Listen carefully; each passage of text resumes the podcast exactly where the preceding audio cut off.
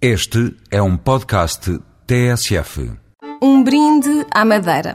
Parabéns à Madeira. Viva a Madeira! A ilha que comemora 500 anos do início do seu povoamento está ao rubro. Está de bochechinha vermelhinha de tanto vinho provar. Porquê? Porque já começou a festa do vinho. Amanhã é arrumar ao Estreito de Câmara de Lobos para assistir e participar na apanha e na pisa da uva, para ver o cortejo etnográfico alusivo à vinha e às vindimas, para apreciar a gastronomia regional, para dançar um bailinho, que é da Madeira.